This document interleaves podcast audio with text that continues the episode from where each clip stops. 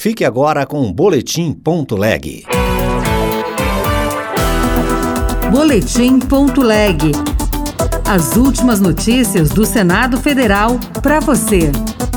Ao lado de China e França, Brasil auditará 40 bilhões de dólares ao assumir vaga inédita no Conselho de Auditores da ONU. O mandato brasileiro se iniciará no dia 1 de julho de 2024, em substituição à vaga atualmente ocupada pelo Controlador Geral do Chile.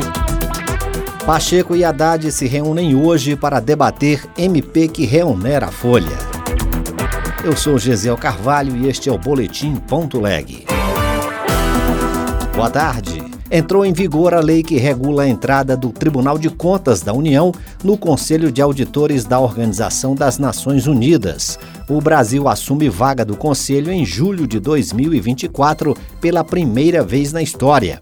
A conquista está sendo vista como uma oportunidade de mostrar a qualidade dos auditores brasileiros na fiscalização de recursos. Ao lado de China e França, o Brasil analisará cerca de 40 bilhões de dólares em despesas das Nações Unidas, incluindo missões de paz e políticas. Repórter Luiz Felipe Liázebra. O presidente Lula sancionou a lei que regula a entrada do Tribunal de Contas da União no Conselho de Auditores da Organização das Nações Unidas, a ONU. A eleição para que o Brasil integrasse o colegiado foi realizada em novembro de 2023. O Conselho é uma instituição fiscal formada por três países e que é responsável pela auditoria externa das finanças do organismo internacional, de seus fundos, programas e missões de paz além de fazer recomendações para aprimorar a governança e a gestão dos recursos ao lado do Brasil, irão promover as auditorias a França e a China. O presidente do TCU, ministro Bruno Dantas, destacou a oportunidade de mostrar a excelência dos auditores brasileiros. O Brasil terá a oportunidade de mostrar ao mundo que a qualidade dos seus auditores, a qualidade e a profundidade com que realiza trabalhos de fiscalização e de auditoria. Bruno Dantas acrescenta a importância do tribunal na fiscalização do orçamento em causas humanitárias,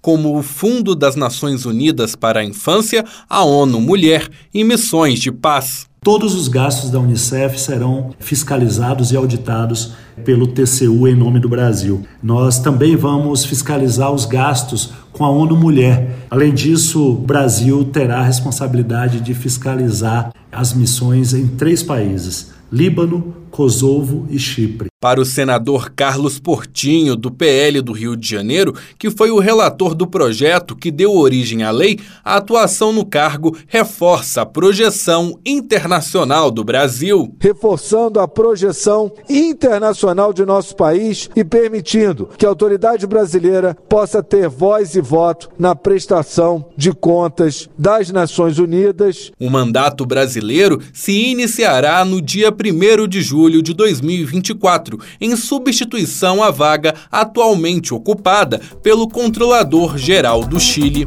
O presidente do Senado e do Congresso Nacional, Rodrigo Pacheco, se reúne com o ministro da Fazenda, Fernando Haddad, nesta segunda-feira para tratar da medida provisória que limita a desoneração da folha de pagamentos sobre 17 setores da economia. Na última semana, Pacheco ouviu líderes, o presidente Lula e o secretário-geral da Fazenda, Dário Duringa, sobre o assunto. Parlamentares defendem a devolução da MP e o envio de projeto de lei para que o Congresso possa debater as mudanças propostas pelo governo sem a pressão de uma medida provisória. A MP revoga, a partir de abril, a desoneração da folha para empresas de 17 setores e também a redução da contribuição previdenciária de municípios, medidas previstas em lei promulgada pelo Congresso Nacional no fim de 2023.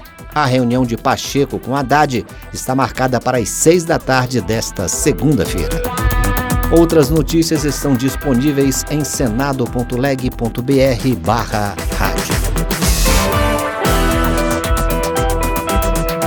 Você ouviu Boletim.leg. Notícias do Senado Federal.